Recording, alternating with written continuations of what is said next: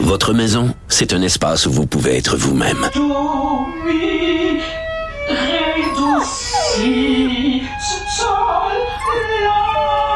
Elle mérite d'être bien protégée et vous méritez d'être bien accompagné. Trouvez la protection la mieux adaptée à votre maison avec Desjardins Assurance et obtenez une soumission en quelques clics sur desjardins.com. Protégez vos dépôts, c'est notre but. La SADC protège vos dépôts dans les institutions fédérales, comme les banques. L'AMF les protège dans les institutions provinciales, comme les caisses. Oh, quel arrêt! Découvrez ce qui est protégé à vos dépôts sont protégés.ca. Mes récompenses Sonic, c'est le programme qui désire exaucer tous tes souhaits. C'est simple. Plus tu utilises ta carte du programme Mes récompenses Sonic durant les mois de mars et d'avril, meilleures sont tes chances de remporter 5000 dollars pour réaliser tes plus grandes folies. Visite l'une de nos stations Sonic et comble tes envies.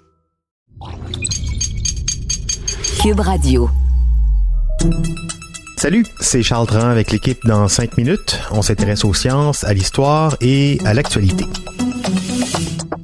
Aujourd'hui, on parle du nouvel an. C'est bientôt, le 1er janvier. Mais pourquoi? Pourquoi est-ce que c'est le 1er janvier qui dit que c'est le début de l'année nouvelle?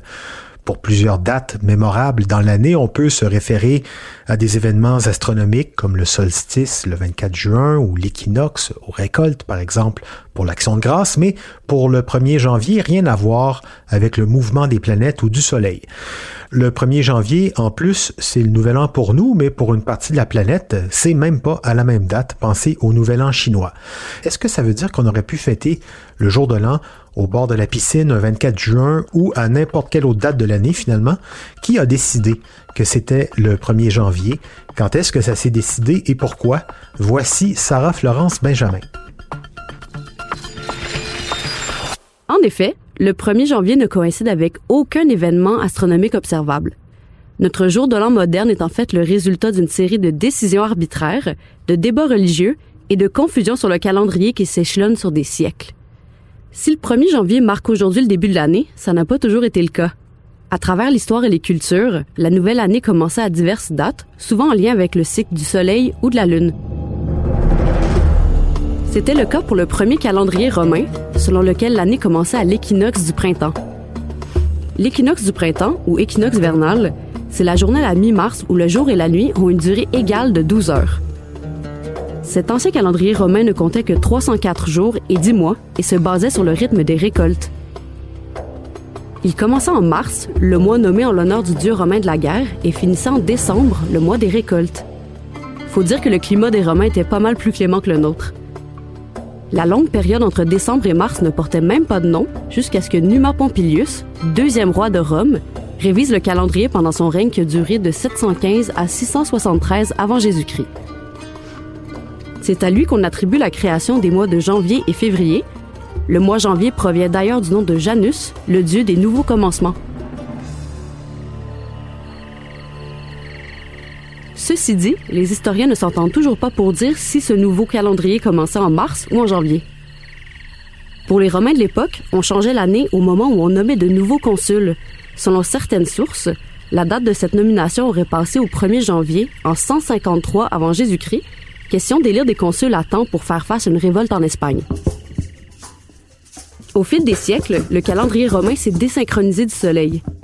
Faut dire qu'il était appliqué de manière inégale par les différents dirigeants et que seuls les prêtres responsables de fixer la date des fêtes religieuses avaient le droit de le consulter.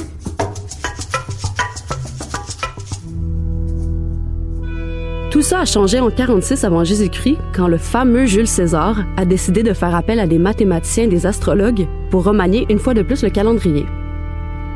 C'est ainsi qu'est né le calendrier julien, à qui on doit les 365 jours et l'introduction du concept d'année bissextile tous les quatre ans. César a aussi décidé que l'année commencerait officiellement le 1er janvier. Durant des siècles suivant la chute de l'Empire romain, les chrétiens préféraient plutôt commencer l'année lors de fêtes religieuses, comme à Noël le 25 décembre ou à l'Annonciation le 25 mars. Encore une fois, le calendrier julien n'avait pas été parfaitement calculé, si bien qu'une fois rendu au 16e siècle, il était tellement décalé que les équinoxes arrivaient en avance et que la fête de Pâques tombait à la mauvaise saison.